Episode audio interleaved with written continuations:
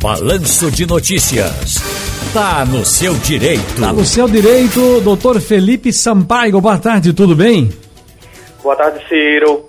Prazer mais uma vez falar com você aí e no dia tão especial, né? Que é, é verdade. Dia do amigo. Dia do amigo. E aliás, falar nisso, quero dizer que há uma, há uma força, né? Não sei porque que esse homem não foi prefeito ainda. Vai ser governador, porque Gravatar não é uma cidade, Gravatar é um estado, é uma nação.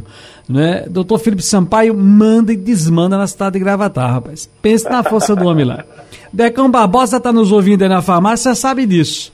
Nosso amigo Tiago aí na Mania Caseira também, está sabendo de tudo. Todo mundo lá sabe da vida é, é, de, de, do, do, pessoal lá do, do Barito, também sabe de tudo tudo da vida de Felipe Sampaio. Não, não escapa nada, doutor Felipe. Quando eu chego em Gravatas, escutei doutor Felipe Sampaio. Aquilo é um homem decente, é um advogado de primeira grandeza. Eu disse, meu Deus do céu. Me sinto, me sinto na casa de Felipe Sampaio quando piso ali em, em de Gravatar e sair. É quem manda é ele. Tá vendo aí, doutor Felipe? É nada, é nada. É gentileza do pessoal. Agora me diga uma coisa, como forma de atenuar, como diz doutor Ney Araújo, vamos trabalhar? Vamos trabalhar. Olha, 4,52, como forma de atenuar os efeitos da inadimplência, o condomínio pode implantar o sistema de desconto por pagamento antecipado da cota condominial? Sim ou não? É, Ciro, esses são os famosos descontos por pontualidade, né? Que o, sempre o condomínio cobra um valor e tem condomínios que pedem um desconto se você pagar na data.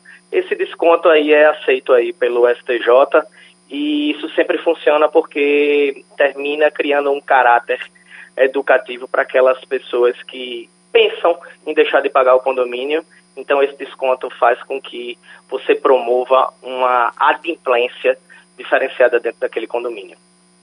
Agora, eu falei agora há pouco aqui, é, eu vou voltar a esse tema dessas coisas pecuniárias, essas coisas mais economicistas, para falar de comportamento.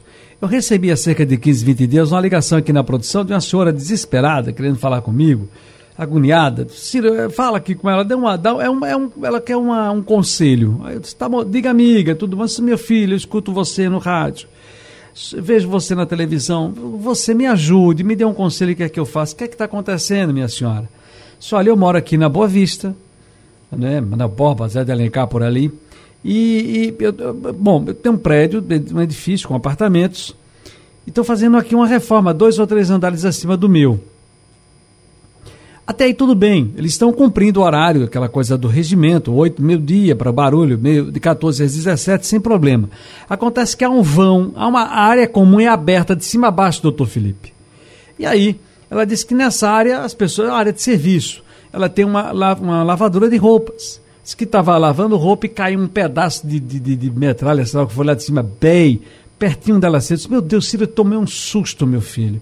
Aí eu interfonei, ninguém faz nada. E o rapaz da obra disse simplesmente o seguinte: olha, eu vou dar a senhora aí uns 10 a 15 minutos, me avise aí. Ah, não é assim, Ciro. A gente tá ali, eu, eu moro aqui, eu e o meu, meu esposo, já também, já são 80, quase 80 anos de idade. A gente precisa de um pouco mais de, sabe, de respeito nesse sentido. O que é que deve fazer? Peça para eles colocarem uma rede de proteção. Ah, nós falamos isso, eles nem estão dando ouvidos. O que fazer? O síndico não diz nada. A obra não pode parar. Ela tem que ir na delegacia. É, é verdade, Ciro. Complicado. Aí, se realmente o condomínio ele não notificou aquele condomínio com relação àquela obra que, pelo que a gente vê, está acontecendo de modo irregular, né? Porque realmente deveria ter aí esses equipamentos de proteção para que esses materiais não pudessem ir para os outros andares, né? Então, é importante aí que ela notifique o condomínio e caso o condomínio não, não tenha nenhuma solução, ela vá até a delegacia e se houver algum dano, é, ingressar com a ação aí, porque a pessoa causadora do dano responde aí não só civilmente, mas também criminalmente. Ciro, fale aí com o doutor Felipe Sampaio sobre a finalidade do fundo de reserva. Explica pra gente o que é. Fundo de reserva nada mais é, Ciro, do que um valor que os condôminos reservam para uma urgência caso venha acontecer no condomínio. Então, às vezes, o orçamento ele é muito apertado do condomínio, então esse fundo ele fica de fato ali guardado e só deve ser utilizado numa urgência que o condomínio venha a ter. Agora, o que pode ser é, cobrado quando o condomínio atrasa o pagamento da cota? É, é, o que deve ser cobrado, conforme o Código de Processo Civil elenca, é uma multa de 2% e juros de 1% ao mês. É, é, o que deve ser colocado, embutido naquele condomínio que de fato seja inadimplente. Uhum, entendi. Estava aqui observando aqui uma pergunta e eu acabei perdendo aqui a pergunta do ouvinte. Assim, era com relação. Era bem parecido com isso aqui. A gente está falando de fundo de reserva, se a, co a cota for atrasada, mas já tratamos disso aqui, mas sempre teimam em trazer essa mesma pendência para cá, que é com relação a condomínio. E geralmente é condomínio, prédio com poucos andares, poucos apartamentos, porque aí a gente sente mais né, quando alguém atrasa o condomínio, o pagamento do a cota do condomínio, a taxa de condomínio. O que fazer nessas situações? Por exemplo, um prédio com 12 andares, 24 apartamentos. Quando farrapa, doutor Felipe, o negócio fica sério, 23 para sustentar a parada.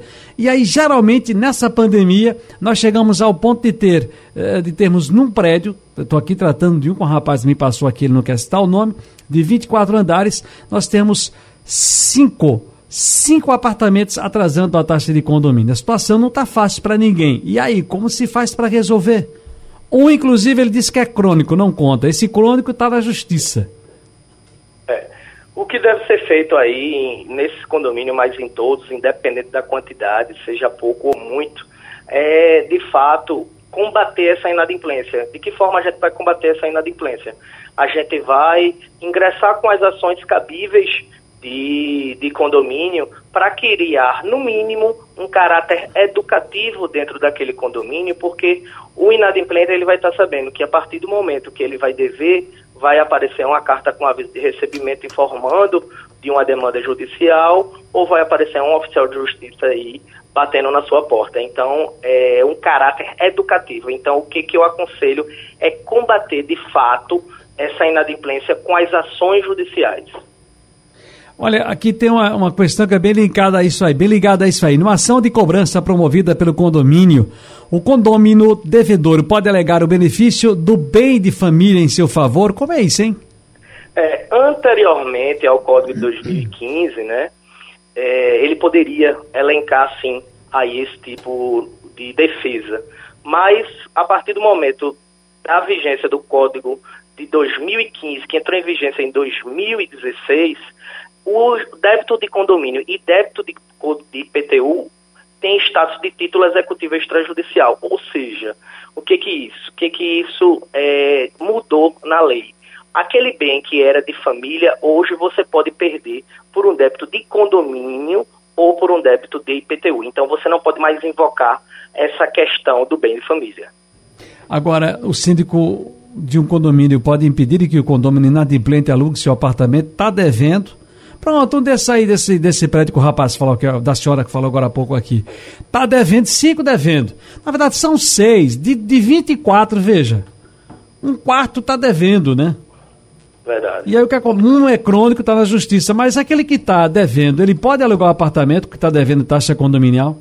Ele pode, porque aí a gente está falando do direito à propriedade, né? O direito de propriedade ele é inviolável, a propriedade é dele e ele pode alugar e colher os frutos aí da propriedade da maneira que ele acha melhor, obviamente pautado dentro da legislação.